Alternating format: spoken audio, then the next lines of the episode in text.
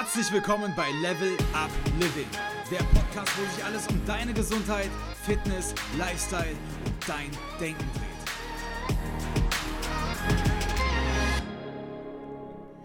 Herzlich willkommen zum heutigen Podcast-Interview. Wunderschön, dass du heute dabei bist und zuhörst. Ich habe mich schon die ganze Woche auf das Interview heute gefreut, denn ich hatte die Ehre, den heutigen Podcast-Gast bei der diesjährigen Mindful Doctor Konferenz in Persona kennenzulernen. Und was soll ich sagen?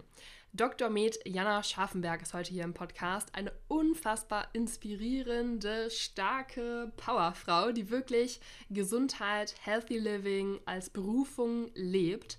Sie ist ganzheitlich praktizierende Ärztin mit Weiterbildung in ayurvedischer Medizin, außerdem Yogalehrerin und Autorin. Und was ich besonders cool finde, darüber sprechen wir heute zwar nicht, sie hilft auch Menschen im medizinischen Sektor dabei, ihr Herzensprojekt zu finden und einfach die Arbeit in der Medizin zu finden, die sie wirklich richtig erfüllt. Und ja, wir sprechen heute darüber, wie Bewegung, Ernährung und das Mindset aus ayurvedischer Sicht und auch aus Janas Sicht dazu beitragen können, dass wir gesünder und glücklicher leben. Wir sprechen außerdem über das Konzept der ayurvedischen Doshas. Da kannst du dich zu einem Typ zuordnen sozusagen. Und außerdem haben wir uns bemüht, dass ganz viele Tipps dabei sind, die du sofort praktisch mitnehmen kannst und umsetzen kannst in deinem Alltag, um mit Ayurveda dein Leben aufs nächste Level zu bringen. Und jetzt wünsche ich dir ganz viel Spaß beim Zuhören. Ja, herzlich willkommen, liebe Jana. Wenn du magst, dann darfst du dich selber gern nochmal vorstellen.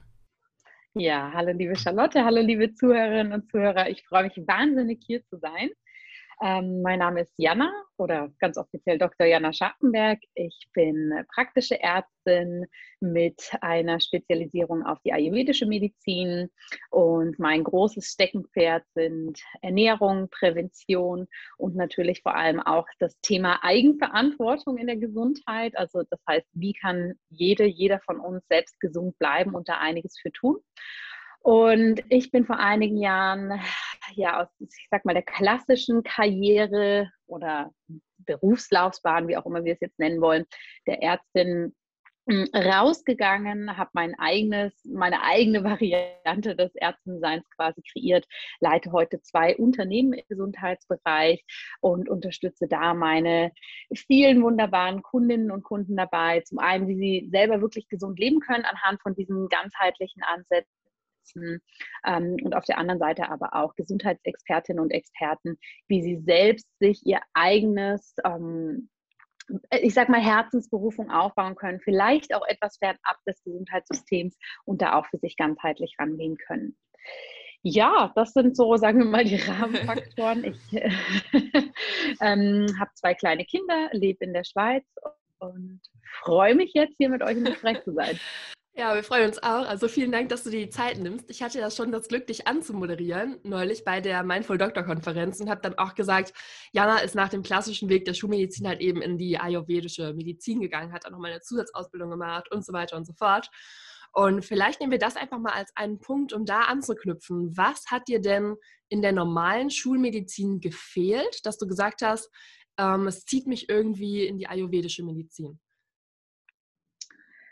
Ähm, sagen wir mal so, ich bin tatsächlich so mit dieser Vorstellung ins Studium gegangen, dass so diese Bereiche, ne, Salutogenese, Prävention, wie bleibe ich gesund, Ernährung und so weiter und so fort, das war für mich tatsächlich eigentlich so die große Motivation, als ich ins Studium reingestartet bin. Ich habe mich ähm, muss man vielleicht sagen, heute Gott sei Dank vorher nicht ganz so in die Tiefe informiert. Ne? Was sind denn jetzt wirklich Bestandteile des Curriculums? Und ich glaube, das kann man vorher auch immer gar nicht so überblicken, was da alles kommt. Und ich habe einfach gemerkt, diese Teile waren mir persönlich viel zu unterrepräsentiert im, im Ausbildungsformat, aber dann natürlich auch im praktischen Anteil ähm, der, sagen wir mal, dann doch klassischen Arbeit als Ärztin und Arzt.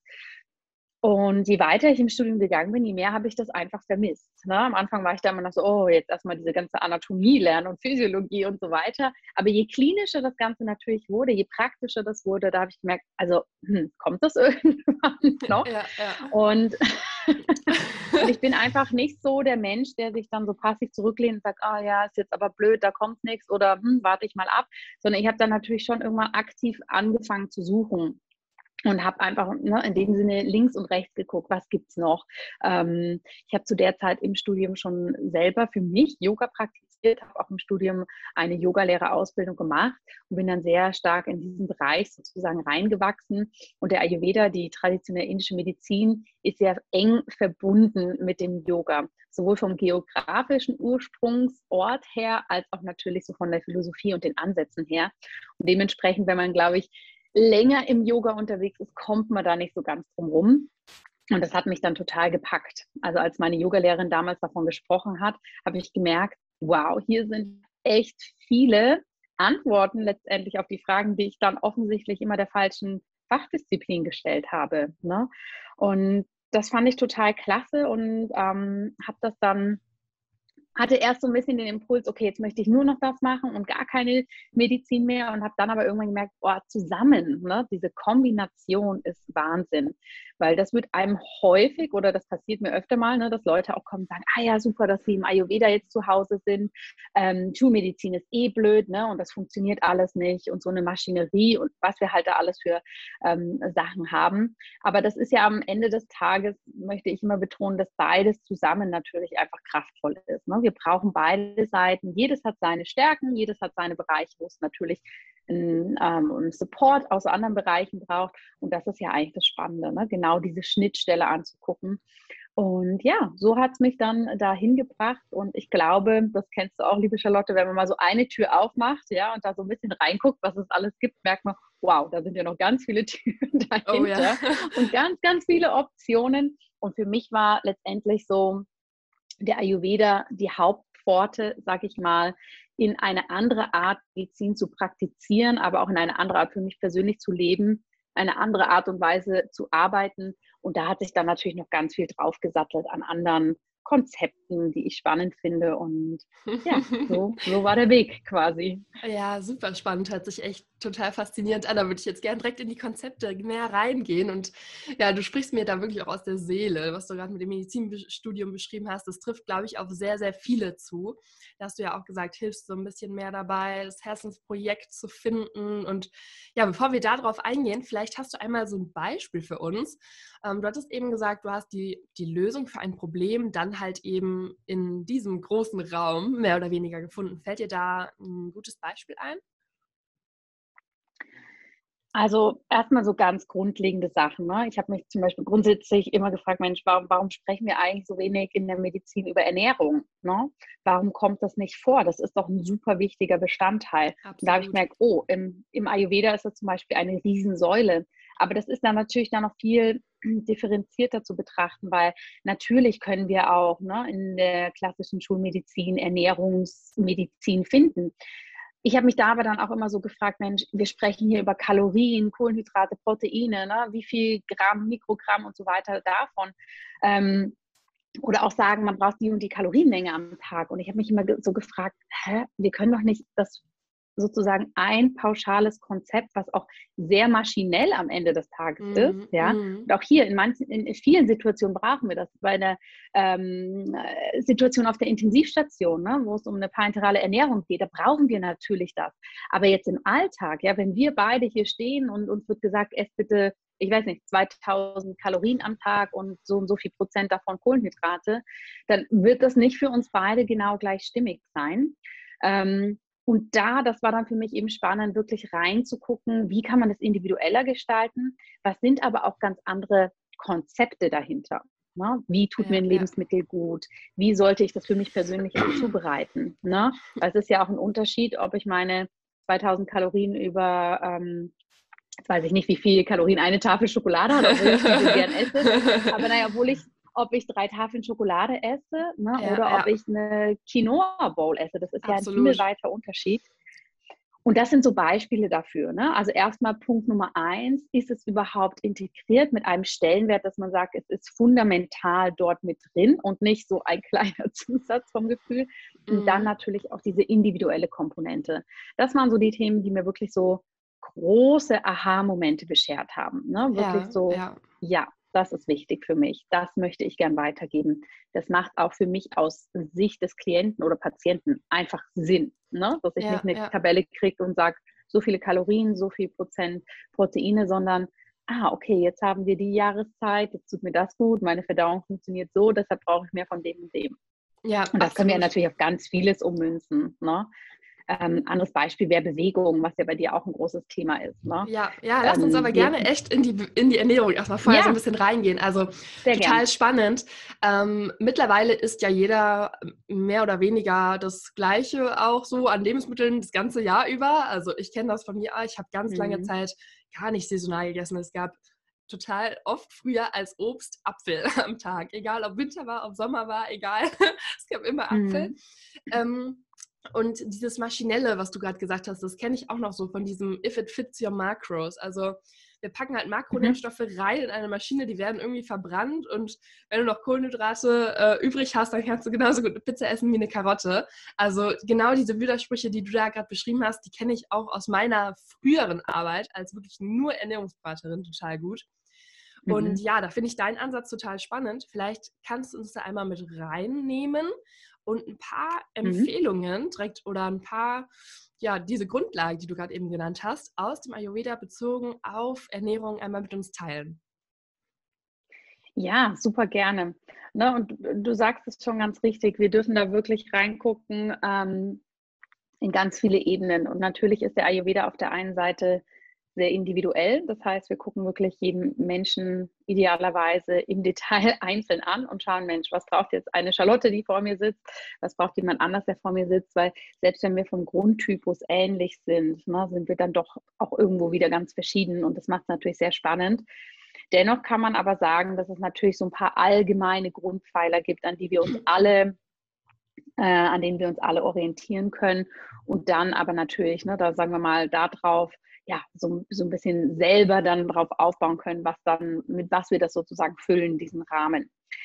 Im Ayurveda gehen wir davon aus, dass äh, die Ernährung erstmal, und das ist, glaube ich, schon mal eine ganz große Erkenntnis, natürlich ein, vielleicht für deine Zuhörerinnen nicht, weil die mhm. da schon durch dich sehr gebrieft sind, aber einfach erstmal anzuerkennen, was für einen riesen Einfluss die Ernährung auf unsere Gesundheit hat. Ja, das ist schon mal so Punkt Nummer eins. Das mag jetzt für viele erstmal gar nicht so die neueste Erkenntnis sein, aber das ist für viele tatsächlich doch, ne, die sich damit nicht ja, beschäftigen, ja. ist das schon mal das anzuerkennen.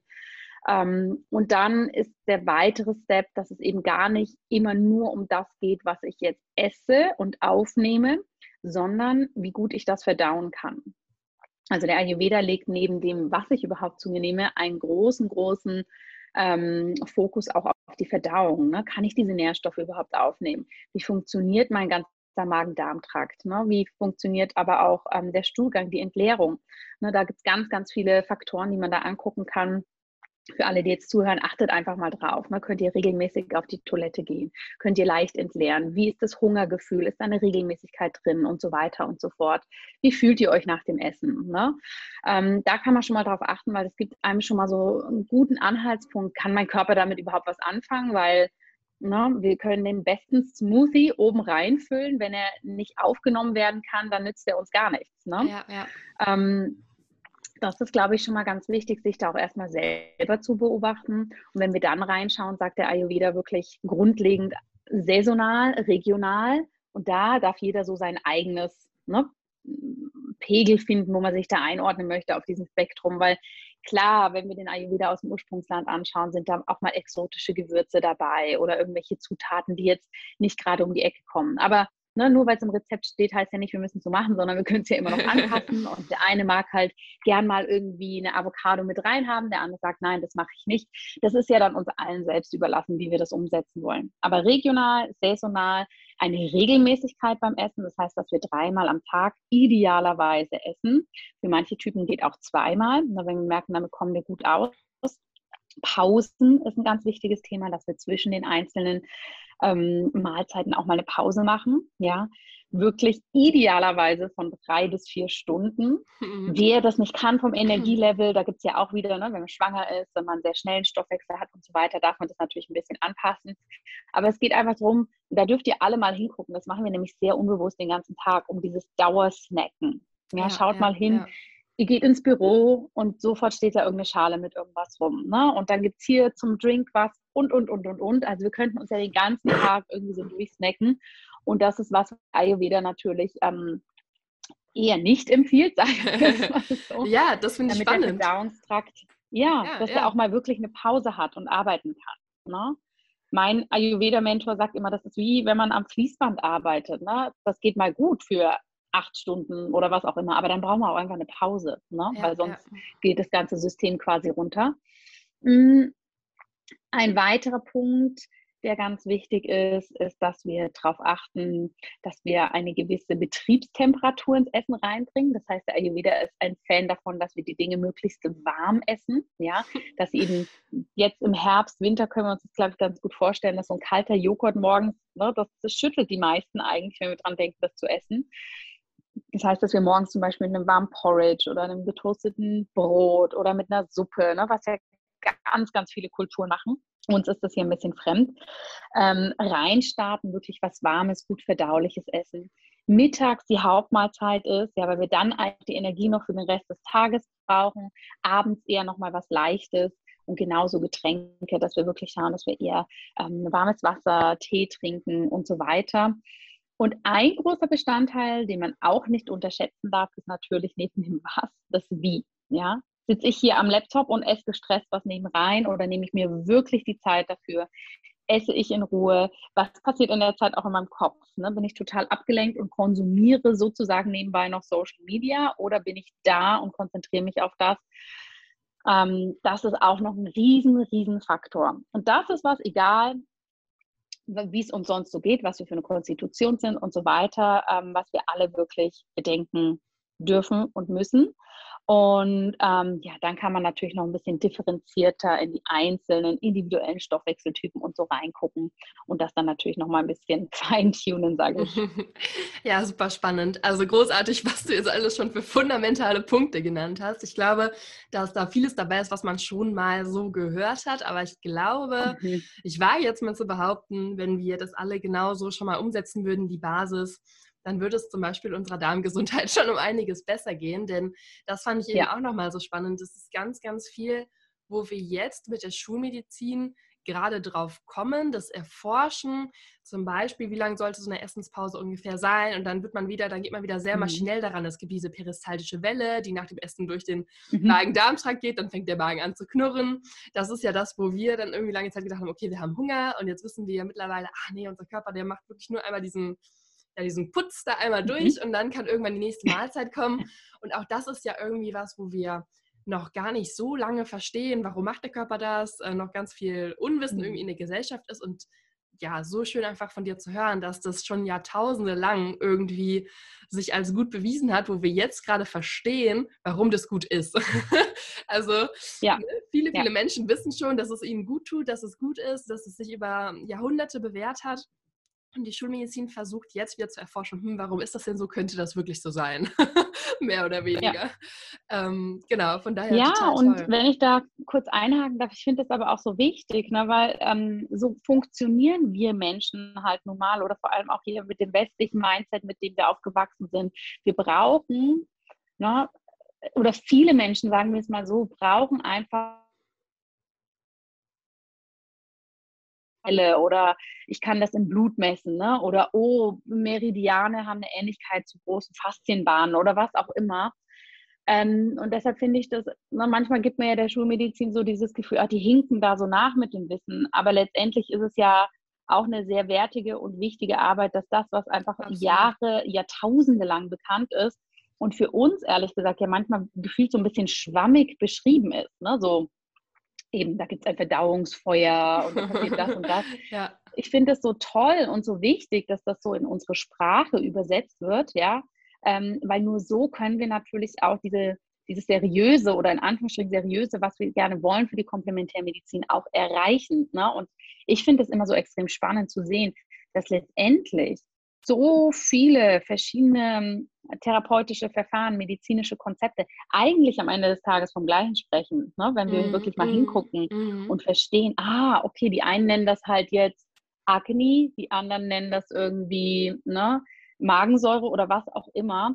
Und das finde ich eigentlich enorm spannend, das immer wieder Voll, abzugleichen ja, und ja, ja. Ähm, ja, das zusammenzubringen. Ne? Absolut. Und dann gibt es natürlich auch noch so einen riesigen Pool von Wissen aus der traditionellen chinesischen Medizin. Und da wird ja dann auch häufig immer noch mal so auf das Gleiche angesprochen. Also total wahr, total richtig und gut. Ähm, du hast jetzt gerade was ganz, mhm. ganz Spannendes am Ende erwähnt. Du hast gesagt, und dann kann man natürlich auf die drei Typen nochmal genauer eingehen. Möchtest du uns da vielleicht einmal kurz ja. mit reinnehmen? Weil das ist ja auch so eine Basis, würde ich sagen.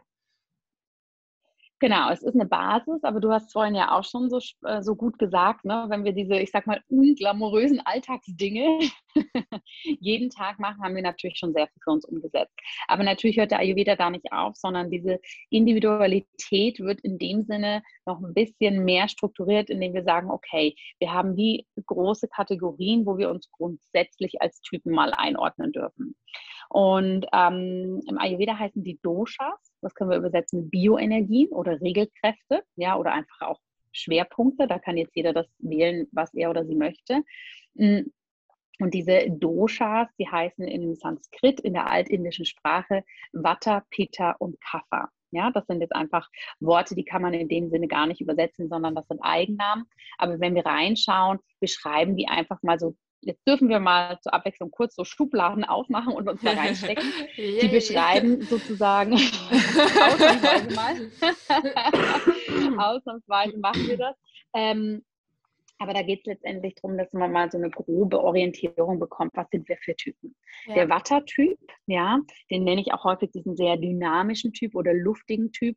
Das ist ein sehr bewegter, sehr ähm, kreativer, sehr schneller Mensch, ne, der auch vom Körper her eher einen leichten Körperbau hat, vielleicht eine unregelmäßige Verdauung, eher zur trockenen Haut neigt und so weiter. Ja, der Peter-Mensch, das ist der feurige Mensch, den nennen wir auch häufig diesen Transformationstyp, der wahnsinnig schnell umsetzen kann. Ne? Das sind so die klassischen Leader, ähm, die sehr schnell Entscheidungen treffen, die auch gerne in die so Führungsposition reingehen, die körperlich auch eher athletisch sind, ja, ähm, die eine schnelle Verdauung haben, die aber natürlich auch zu dieser Hitze neigen können, ja, die dann vielleicht mal eher Sodbrennen haben oder sowas. Mm, und die Kaffertypen, das sind die Stabilitätstypen die Strukturmenschen, die sehr klare Routinen haben, die beispielsweise ne, auch eine gute Resilienz haben, gutes Immunsystem, die aber auch ihre Routinen lieben, ne, die da eher so, sagen wir mal, geduldig arbeiten können, ähm, ja, so Hintergrundsachen gerne machen. Und für jeden dieser groben Typen, ja, also wir tragen alle alle drei Doshas in uns. Das ist immer ganz wichtig zu betonen, weil häufig höre ich dann, oh, jetzt bin ich so ein feuriger Typ und ich darf das und das nicht. Ne? Oder mhm. das und mhm. das ist halt nun mal nicht meins. Und da müssen wir halt natürlich wieder aufpassen, dass wir uns nicht zu sehr in diese Schubladen reinstecken, sondern tatsächlich einfach so ähm, das als grobe Orientierung nehmen. Ne? Und ähm, von da ausgehen können wir dann natürlich gucken. Dann haben wir mal so eine grobe Tendenz, was sind wir für ein Typ? Jeder Typ braucht natürlich was anderes. Ähm, ne? Ein Wattertyp braucht eine ganz andere Ernährung, viel Struktur, viel Wärme, viel Eiweiße, als jetzt zum Beispiel ein Kaffertyp, die eher eine leichte Ernährung brauchen, eher, sagen wir mal, wärmende und anregende Gewürze. Ähm, und da dürfen wir natürlich reingucken, weil wenn wir so ein bisschen grob wissen, welcher Typ ist sozusagen bei uns vorherrschend, dann dürfen wir natürlich reingucken, wir sind häufig auch Mischtypen, ne? dass wir zum Beispiel Luft und Feuer sehr stark in uns tragen und aber dann gucken dürfen, dass wir als Ausgleich eben mehr Struktur reinbringen. Und von da ausgehend ähm, wird es dann natürlich relativ dynamisch, ne? weil ich kann schlecht sagen, einmal Mensch, Charlotte, du bist jetzt der Peter-Typ und aber jetzt machst du nur noch das, ja, sondern wir sind ja immer beeinflusst von Außenfaktoren, wie ist jetzt zum Beispiel das Wetter, ne, wie geht es uns, was ist los in unserem Leben? Und dementsprechend dürfen wir das natürlich anpassen, ähm, ja, wie unser Lebensstil ist, wie unsere Ernährung ist. Ja, absolut. Das finde ich total spannend, dass man ähm, wirklich, wenn man sich die Typen mal durchliest, ich würde das echt empfehlen, einfach nach der Folge mal zu machen, wenn man davon mhm. noch nie gehört hat so ein Bauchgefühl sofort entwickelt, zu wem man gehört. Und wenn man sich dann durchliest, was man jetzt so ein bisschen mehr machen sollte, denkt man direkt, oh ja, ich weiß, ich müsste das mehr machen. so war es bei mir damals. ich habe gedacht, ja. oh ja, ich weiß ja. doch, ich muss mir mehr Ruhe gönnen und mal mehr meditieren und mal mehr mein ruhiges Part nehmen. Und, und, und. Also das fand ich wirklich total spannend. Ähm, die Empfehlungen, um sich da eben wieder so ein bisschen mehr in diese Balance zu bringen, die sind einem meistens irgendwie auch schon bewusst und trotzdem gibt es dann da nochmal so total coole Impulse. Und es ist halt nicht irgendwie total ähm, ja, irgendwo hergegriffen, sondern man merkt äh, direkt, mhm. ich habe direkt gemerkt, ja, das holt mich total ab. Und das finde ich eben auch so mhm. schön, wenn man so ein Konzept zum Beispiel auch in der Praxis anwenden kann. Denn du hast es eben schon gesagt, der eine Typ hat vielleicht mehr Magensäure, ja, dann neigt der vielleicht auch eher zu einem Magenulkus zum Beispiel. Und so haben wir ja auch mhm. heute schon Korrelationen von verschiedenen Typen ich sag mal jetzt wieder Schublade ja. auf, der Manager, der total gestresst ist, Bluthochdruck hat, übergewichtig ist, ähm, Sodbrennen hat und ähm, vielleicht auch noch raucht, um seinen Stress äh, zu regulieren. So haben wir ja diese ja, Typen, die ja. kommen ja definitiv so vor und es wäre total toll, wenn wir die einfach so abholen können. Von daher finde ich das Konzept total genial und ähm, mhm. ja, wirklich wünschenswert, davon so ein bisschen mehr einfach in die Medizin zu holen, die auch in Deutschland jeden Tag praktiziert wird auch um einfach Menschen schnell was mitzugeben. Wie können sie sich schnell gut tun? So. Und ja, ja von daher total cooles Konzept. Ähm, ja, vielleicht ja. wäre es eine coole Idee, wenn wir von dem Punkt aus noch so ein bisschen eingehen auf Bewegung. Also Ernährung haben wir ja jetzt schon mhm. abgearbeitet. Eine wichtige Säule finde ich ja auch immer ist Sport und wie wir uns halt im Alltag bewegen. Hast du da vielleicht ein paar ayurvedische Tipps für uns? Ja, unbedingt. Also ich glaube, da können wir tatsächlich auch erstmal reinstarten mit diesem Gedanken, ne? dass Sport ist nicht gleich Sport, äh, Bewegung ist nicht gleich Bewegung, sondern natürlich gilt da ähnlich, wie wir es bei der Ernährung gesagt haben. Erstmal dieses grundsätzliche. Bewegung ist super wichtig für uns, ähm, regelmäßig, da steht da wieder eigentlich ähnlich, wie wir es auch kennen. Ne? Idealerweise täglich. Hm. Ayurveda sagt eigentlich auch, täglich einmal schwitzen ist perfekt. Ne? Einmal wirklich den Stoffwechsel anregen. Hm dass wir dann aber natürlich auch hingucken dürfen, welche Art der Bewegung tut uns eigentlich gut. Ne? Ähm, man kann auch hier, wenn wir das nochmal auf die Typen münzen, haben wir natürlich alle Grenzen, ja, was wir super gerne machen und das ist auch genau richtig so. Zum Beispiel, ne, die, die Pita-Typen, die feurigen Typen sind äh, grundsätzlich schon sehr athletisch und die mögen vielleicht auch sehr so diesen ähm, Wettbewerbsgedanken. Ne? Also das sind so, wenn wir jetzt wirklich wieder mal die Schubladen aufmachen, so die Klassiker, die gern zum Beispiel einen Marathon laufen oder ein Triathlon ne? oder irgendwas, wo man sich messen kann oder so ganz klare ähm, objektive Richtwerte auch gibt. Ne? So, mhm. okay, ich bin so und so schnell gerannt. Ja, wenn ich Freitagabend in den Salzerkurs gehe, kann ich danach nicht sagen, ach, das, jetzt war ich aber besser oder schlechter. Mhm. Außer ich mache das natürlich auch auf der Wettbewerbsebene. Ähm, deshalb hingucken, was ist grundsätzlich meine Neigung, der auch gerne nachgehen, ja. Mm, zum Beispiel die Wattertypen machen super gerne, die luftigen Typen eben diese kreativen Sachen. Tanz, Ausdruck, äh, Komponenten und die Kaffertypen sind eher die, die so dieses ähm, kontinuierliche, beständige super gerne machen. Ne? Also Walken zum Beispiel, ähm, Yoga und solche Sachen. Aber natürlich gibt es in dem auch immer wieder ganz viele Differenzen, deshalb möchte ich da gar nicht zu sehr ähm, so Pauschalitäten hier verbreiten, sondern nur, dass ihr so eine Grundidee für euch bekommt. Ne? Geht dem also nach, was euch gut tut, aber Achtung, schaut auf der anderen Seite auch gerne, was euch in dem Sinne dann ein bisschen fehlt. Ja? Ist zum Beispiel Sport immer das, wo ihr total Dampf ablasst, ne? was so absolut euer Ventil ist oder sehr klar mit so einer Leistungskomponente besetzt ist. Ne? Dann wirklich hingucken, wie kann ich auch eine Sportkomponente reinbringen, die mich zum einen eher runterfährt und regeneriert, wie zum Beispiel ne, Yin-Yoga. Also ein sehr ähm, entspannendes Yoga, ja. Oder wie kann ich dann auch mal reinbringen, dass ich eine Bewegung drin habe, die jetzt rein aus der Freude heraus passiert und nicht um meine persönliche Bestzeit heute wieder zu schlagen, ja, wie zum Beispiel Tanz. Ne? Und andersrum genauso, dass, dass die, die von euch ins Yoga gehen, regelmäßig kennen das ja. Ne? Man, man geht ins Yoga und geht da natürlich auch so gerne in die Klassen, die einem selber gut liegen. Ja?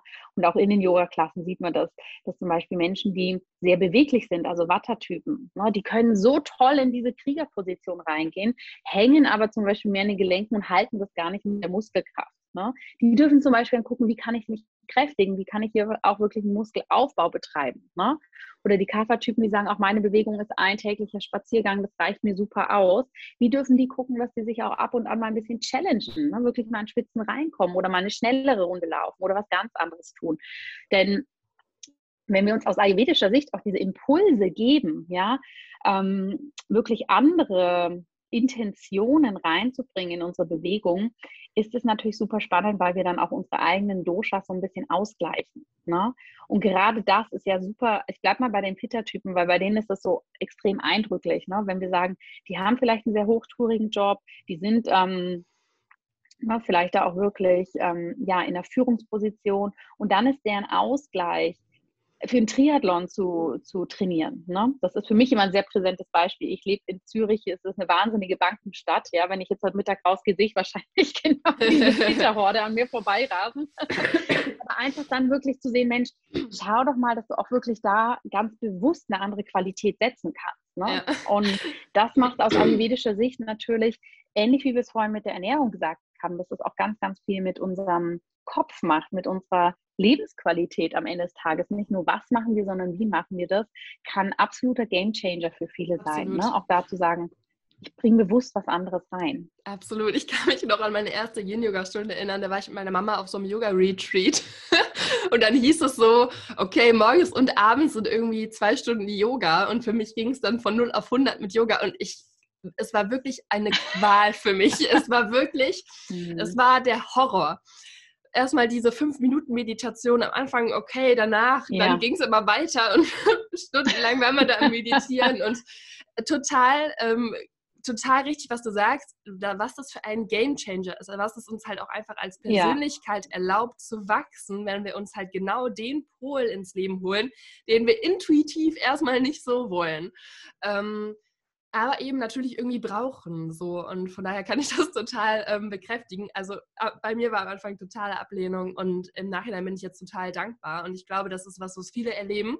Erstmal so, Hä? nee, äh, das will ich doch gar nicht. Auch wenn du jetzt sagst, so mal, vielleicht mal doch challengen oder sowas. Ähm, vielleicht mal Krafttraining oder was weiß ich. Es ist, glaube ich, so, dass viele da erstmal erleben, oh nee. Und im Endeffekt ist es dann vielleicht nachher richtig gut. Also kann ich total verstehen. Ähm, ja, und jetzt gehen wir tatsächlich ja auch schon so in so ein Thema rein. Echt, als hätten wir es geskriptet. Und zwar das Mindset. Also jeder dieser Typen denkt ja auch nochmal für sich ein bisschen anders. Das hast du eben auch schon gesagt.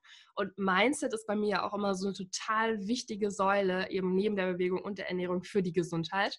Vielleicht kannst du uns da auch nochmal mit reinnehmen. Ja, kann ich gern machen. Ich hoffe, es ist jetzt im Hintergrund nicht zu laut für euch. Äh, bei uns wird gerade Staub. Meine Family nicht zugehört, dass ich jetzt ein Podcast-Interview habe. ähm, Mindset ist natürlich super, super wichtig. Ne? Und auch da, je nachdem, was wir für Typen sind, wir alle haben ja so unsere Grundneigung, was wir für Typen sind, aber dann eben ne, auch dem, mit dem, was wir uns natürlich umgeben. Es gibt ja so diesen schönen Satz, wir sind der Durchschnitt der fünf Menschen, mit denen wir uns am meisten umgeben. Ne? Ähm, ob man das jetzt ganz so nachempfindet, ja oder nein, spielt jetzt erstmal keine Rolle. Aber natürlich, wir bringen schon was mit, ja, wie wir ticken sozusagen. Und dann natürlich wird das auch sehr stark geformt durch das, was, was wir um uns herum sozusagen einladen, sage ich oh, mal yes. so. Und ähm, natürlich ist da jeder Typ für sich, bringt da seine eigenen Tendenzen mit. Ne? Der Watter-Typ, der sehr kreativ ist, der wahnsinnig viele Impulse und Ideen ständig hat ne? und dann vielleicht eher, sagen wir mal, langfristig so das Thema hat, ach, kann ich es auch wirklich umsetzen? Ne? Kann ich auch diesen mhm. langen Atem haben, wenn dann halt diese erste spannende Phase rum ist und dann wirklich das einfach mhm. geht, Sachen zu machen.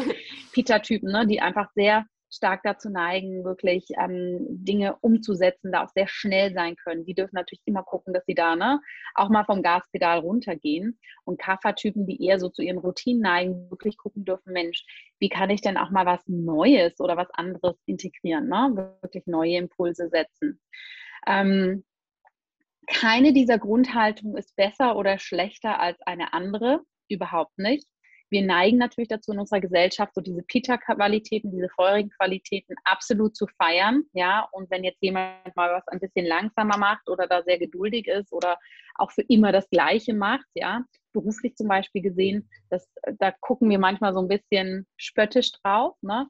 Ähm, aber es ist keins besser oder schlechter als das andere und natürlich tut uns allen ein Mix gut. Ne? Das heißt, ich empfehle euch, wenn ihr es jetzt so hört und merkt, oh hoppala, ich bin ja diejenige, die immer irgendwie eine neue Idee hat, alle zwei Wochen meinen Freunden was Neues erzählen kann, was ich so Spannendes mache. Und dann ist es äh, bald schon wieder kalter Kaffee sozusagen. Ähm, schaut mal rein, zu was ihr neigt und was euch dann aber in dem Sinne auch gut tun würde. Ne, wenn ihr merkt, oh, ich bin so ein Kaffertyp, ich, ich habe meine Routine, ich mache das schon seit Jahren so, wo könnt ihr euch dann wirklich mal was Neues reinholen? Ne? Zum Beispiel was, was ihr noch nie gemacht habt, ein Malkurs zum Beispiel oder so. Ja, ja. Ähm, wenn ihr Peter-Typen seid, wie könnt ihr da aber auch mal Pausen einlegen, ne? dass ihr auch, auch für euch annehmen könnt, hey, Dinge dürfen aber auch mal ähm, von alleine ne, sich entfalten. Also das machen wir im Sport ja auch. Ne? Wir können ja nicht jeden Tag irgendwie hardcore trainieren. Wir brauchen ja auch unsere Regenerationszeit. Und Wattertypen, die super kreativ sind, die sich da aber selber dann auch manchmal so ein bisschen ja, ins Stolpern kommen, weil es dann irgendwie tausend Ideen sind und alles wird, kann gar nicht bis zum Ende umgesetzt werden. Wie kann man da auch den Fokus halten? Ne? Mhm. Und wie gesagt, ich glaube, es bringt ganz, ganz viel Mindset-mäßig, sich da erstmal anzuerkennen. Ja, so ist man und sich auch ehrlich gesagt am Ende des Tages nicht versuchen lässt, da die ganze Zeit zu verbiegen. Ich weiß es noch, wie gesagt, ne, äh, ich habe sehr viel Pita in mir. Hm, ich nehme jetzt mal ein eigenes Beispiel. Und ich bin jemand, die kann Dinge wahnsinnig schnell umsetzen und kann da ne, auch sehr durch den Tag durchrasen. Aber ich empfinde das gar nicht so. Ja, mhm, und ja. ich habe das ganz lange als sehr quälend empfunden, wenn dann jemand sagt, jetzt mach doch mal langsam und was muss das immer so schnell und so. Und ich habe am Abend gedacht, hä, das war jetzt gar nicht so für mich, ne? Aber dann habe ich immer gedacht, okay, muss ich jetzt langsamer machen, damit andere sich besser fühlen? Nein, muss ich nicht. Ich, meine große Aufgabe ist es, ne, langfristig zu gucken, dass ich auch Regeneration habe, auch richtig abschalten kann. Ne? Und dieses das anzuerkennen, wie man ist und dann aber ganz ehrlich auch hingucken, was braucht man als Ausgleich, hilft einem total, da wirklich authentisch für sich sein Leben so zu gestalten, wie einem das persönlich passt, ohne sich auch die ganze Zeit rechtfertigen zu müssen, ja, oder diese, dieses Gefühl haben, das zu machen und wirklich, ehrlich gesagt, am Ende des Tages so sein eigenes Ding auch zu machen. Ja, voll. Ich finde das besonders schade, dass wir in so einer Gesellschaft irgendwie sind. Da habe ich ganz oft den Eindruck, da kommen auch Leute mal zu mir ins Coaching und sagen, ja, meine große Schwäche ist das und das. Ich kann einfach nicht das und das. Mhm. Immer total viel in diesem Mindset, was wir alles nicht können und was alles an uns kritisiert wird und wo wir alle irgendwie äh, kaputt sind und was nicht können und so weiter und so fort. Und ich finde total spannend den Ansatz, einfach mal zu sagen, mit deinen Stärken erreichst du ja Sachen oder zeichnest du dich aus oder lebst du ja dein Leben. Also ja. konzentriere dich auf das, was dir natürlich liegt, auf deine Stärken. Die machen dich richtig groß, die bringen dich weiter, die machen dir Freude. Ja. Und für deine Schwächen finden sich Lösungen. so, du musst nicht probieren, Ganz die Schwächen genau. auszuradieren und ähm, keine zu haben, haben wir sowieso alle und so weiter. Sondern konzentriere dich wirklich doch mal auf die Stärken, die ja auch meistens viel mehr Spaß machen, ja. fördern. Und von daher total ja. cool, was du gerade ja. da gesagt hast. Es deckt sich sehr. Ich finde es auch, wenn ich da noch mal kurz ansetzen darf, extrem wichtig, ne? weil das machen wir natürlich aus ayurvedischer Sicht, er, er, erlebe ich das auch häufig bei Klienten, dass die wirklich sagen, ah, ich bin jetzt halt so ein Wattertyp, ich kann das halt einfach nicht. Mhm, okay. ne? Dass wir uns selber dann auch gerne so eine Schublade stecken. Ne? Oder genau wie du sagst, oh, ich muss meine Schwäche, ich muss mich jetzt optimieren. Das ist ja mhm. das am Ende mhm. des Tages, ne? dass wir ständig versuchen, uns optimieren. Aber wenn wir versuchen, an ein Optimum zu kommen, dann versuchen wir uns auf allen Ebenen, ne? Ähm, ich bin jemand, der ist super kreativ, ich bin aber auch total sportlich und ich habe aber auch den Biss, alles durchzuhalten. Ne? Und das funktioniert einfach nicht, weil wir sind nun mal unterschiedlich. Das heißt, der Ayurveda letztendlich setzt auch drauf, der hat so dieses schöne Sprichwort, wir sind alle nicht perfekt, wir sind aber in uns vollkommen. Ja? Und letztendlich hilft der Ayurveda einem nur, sich selbst besser zu verstehen und ganz ehrlich hinzugucken, na, was sind die Stärken? Ich habe für mich nicht mehr den Anspruch, dass ich im Urlaub, na, wo alle sagen, jetzt musst du aber mal wirklich runterfahren. Ja, das habe ich jahrelang probiert und dann saß ich da immer mal so, oh, jetzt habe ich aber ne, so eine Idee und ich möchte das jetzt gern einfach runterschreiben oder machen. ja. Sondern ja, und das ist so wichtig. Ne? Und auch ja, der, auch der Wassertyp, der muss nicht versuchen, eine Sache immer durchzuziehen. Ja, der darf kreativ sein, sondern wir dürfen einfach für uns verstehen, wie du genau sagst, was sind in Anführungsstrichen unsere Schwächen, ja, weil das sind ja gar nicht Schwachstellen, sondern das sind eher halt die Bereiche, wo wir jetzt nicht ganz so stark sind wie in den anderen. Wie können wir uns da auch einfach Support holen, ne? oder wie können wir das letztendlich schlichtweg auch einfach mal annehmen? Und ähm, das ist auf körperlicher Ebene, auf psychoemotionaler Ebene, auf Mindset-Ebene, alles, alles immer wieder das Gleiche am Ende des Tages. Ne? Ja. Und ja, finde ich einfach super spannend, dass sich da unsere Vorstellungen ja, auch so decken. Total.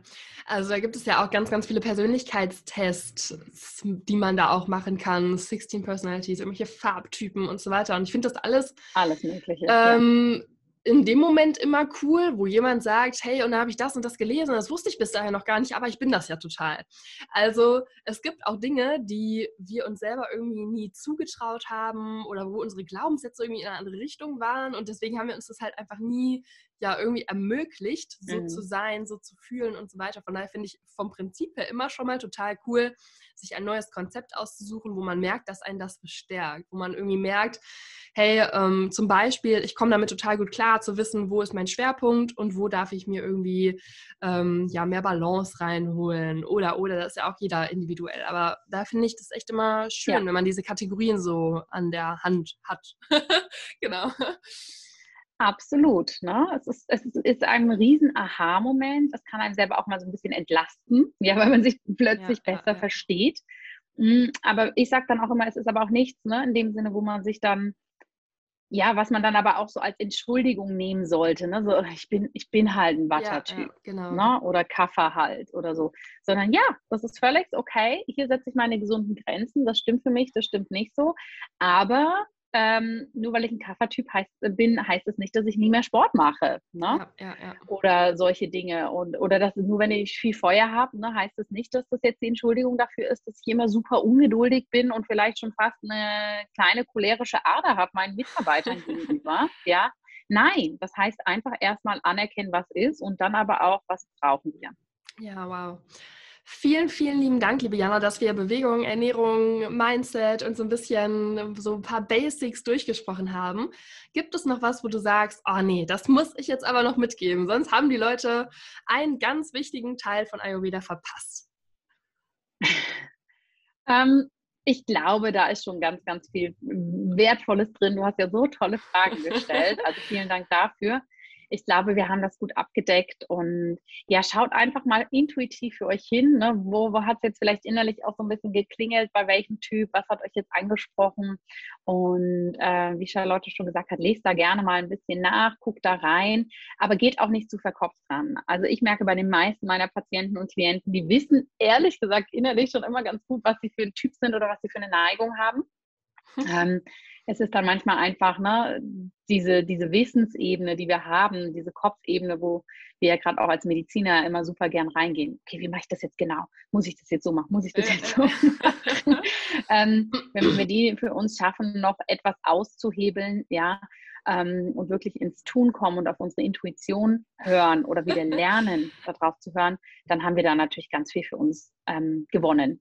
Total. Ich musste gerade nur so lachen, weil ich habe eben, bevor wir unser Interview hatten, deine Instagram-Story gesehen. Da hast du einen Repost gehabt, irgendwie ähm, häufige Glaubenssätze von Ärztinnen. Der erste oder zweite war irgendwie direkt, ich muss alles perfekt machen.